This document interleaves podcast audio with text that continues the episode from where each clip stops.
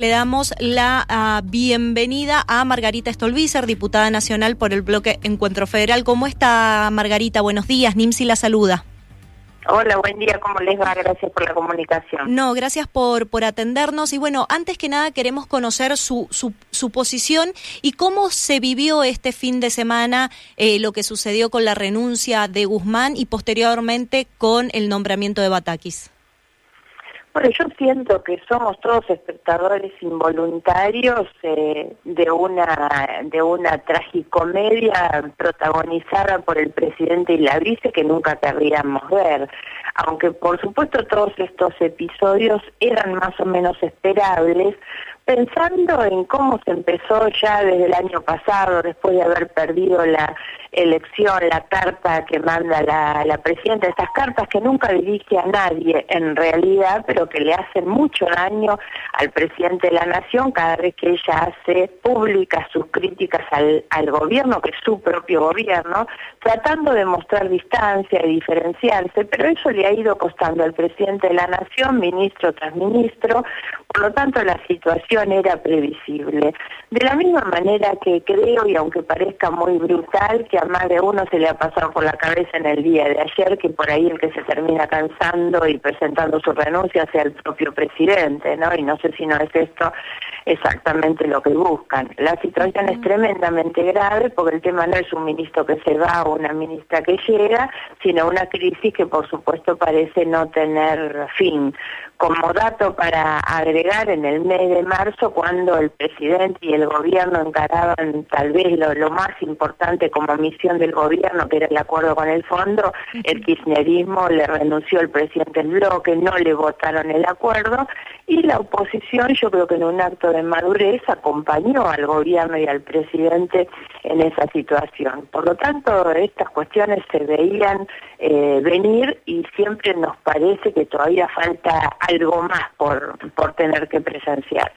Ahora, eh, Guillermo Moreno, lo traigo a colación por una frase que usted acaba de mencionar, Hace un año aproximadamente, en plena, ya saliendo un poco de lo que fue la, la, pandemia cruda acá en la Argentina, dijo que posiblemente Alberto Fernández no terminara su, su mandato y terminar, o sea, y, tomara la decisión de, de, renunciar. En ese momento se lo tomó como, como golpista, como algo que no podía llegar a suceder. Sin embargo, bueno, usted trajo a colación nuevamente esto que menciona que quien puede llegar a presentar la renuncia termine siendo el propio, el propio presidente para satisfacer otras, otras cuestiones políticas que calculo que hace alusión a la vicepresidenta, que es algo que está buscando.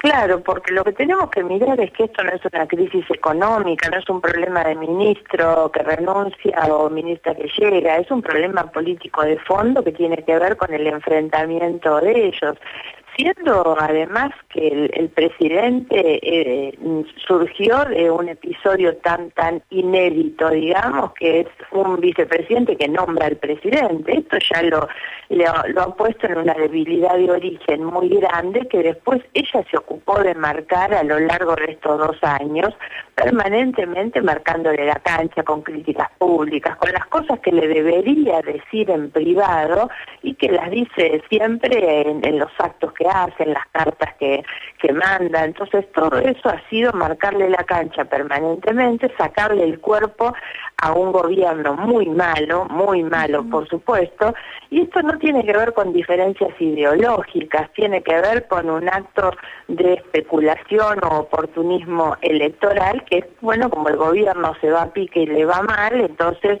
que no se lleve puesta la vicepresidenta y ella salvar la ropa.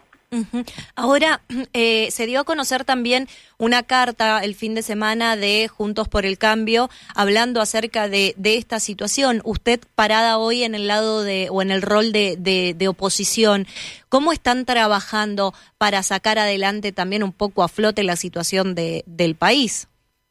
Bueno, lo principal que tiene que hacer la oposición es prepararse con un buen diagnóstico y un buen plan de gobierno para cuando nos toque, porque cada vez es, digamos, como más certera la situación de que el, el gobierno va a perder la próxima elección y entonces la coalición opositora va a tener que hacerse cargo de un país con dramas realmente que van a tener que enfrentarse con mucha pericia, con mucha responsabilidad, y para eso hay que prepararse desde ahora.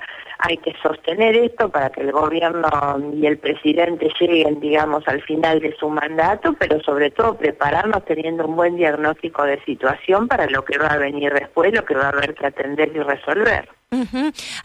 Hablando ya, ya un poco de, de, una carrera hacia, hacia, el 20, hacia el 2023, eh, ¿piensan que puede llegar a salir una, una dupla de Juntos por el Cambio constituido, no sé, por radicales y pro? ¿O, o va a haber una disputa interna también en, cuando llegue el momento?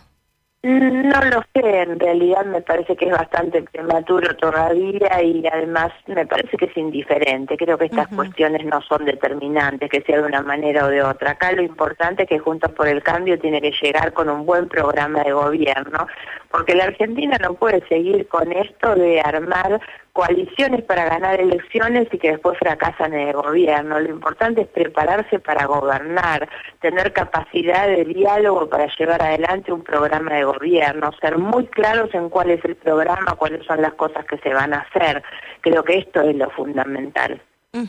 Y ahora sí sabemos que no lo quiere a mi ley en este en este encuentro. ¿Que yo no lo quiero? ¿Cómo? no, digo que, que en este encuentro en este encuentro de, de oposición no quiere que mi ley esté dentro. No, la verdad es que yo no, no hago una cuestión personal de esto. Me parece casi infantil que la principal coalición opositora, una coalición muy importante, con gente muy importante, esté discutiendo si le abre la puerta a una persona que ni siquiera tocó el timbre para entrar. Me parece infantil en realidad eso. Pero, pero piensa que puede llegar a posicionarse mi ley en una carrera presidencial. Digo, sobre todo con todo lo que ha mencionado últimamente eh, en distintos aspectos, venta de órgano, el tema de los, de los niños. La verdad que por ahí el discurso de ley asusta y deja bastante que desear a la vez. Por supuesto, por supuesto. Yo creo que lamentablemente está posicionado y eso es un poco el resultado de que la, eh, se ha posicionado en una crítica a toda la política que mucha gente comparte. Por eso decía que lo más importante que tenemos que hacer como principal coalición opositora es prepararnos para dar respuestas a los problemas de la gente.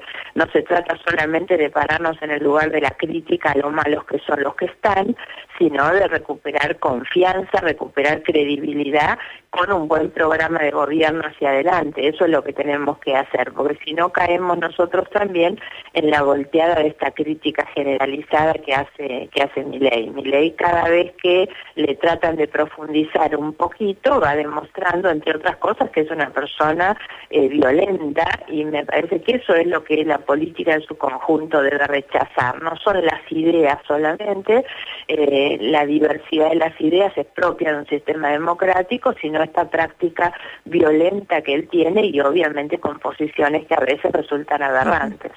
Bien, eh, Margarita, estamos llegando ya sobre, sobre la tanda, pero por ejemplo acá hay oyentes que, que nos preguntan qué pasó con las denuncias que en reiteradas oportunidades usted ha mencionado sobre, eh, ha hecho sobre Cristina Fernández de, de Kirchner. ¿Cómo está la bueno, Las denuncias están todas, en, la verdad que yo siempre repito que en algún momento eh, la justicia va a terminar con una condena firme porque los delitos se cometieron y las pruebas de los delitos están.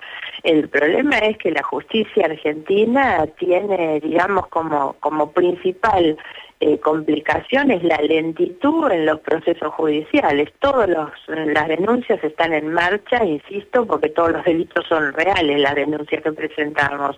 Todo eso está en marcha, pero la justicia es tremendamente lenta y tal vez con Cristina Fernández terminó ocurriendo lo que pasó ya con Carlos Menem, que se murió sin haber tenido una condena definitiva, ¿no? Pero eso tiene que ver con el funcionamiento de nuestro sistema judicial y la necesidad que hay de mejorarlo. Bien, bueno, eh, Margarita, muchísimas gracias por esta comunicación, ha sido muy amable. Gracias a ustedes, hasta pronto. Hasta luego. Bueno, estábamos hablando con Margarita Stolbizer.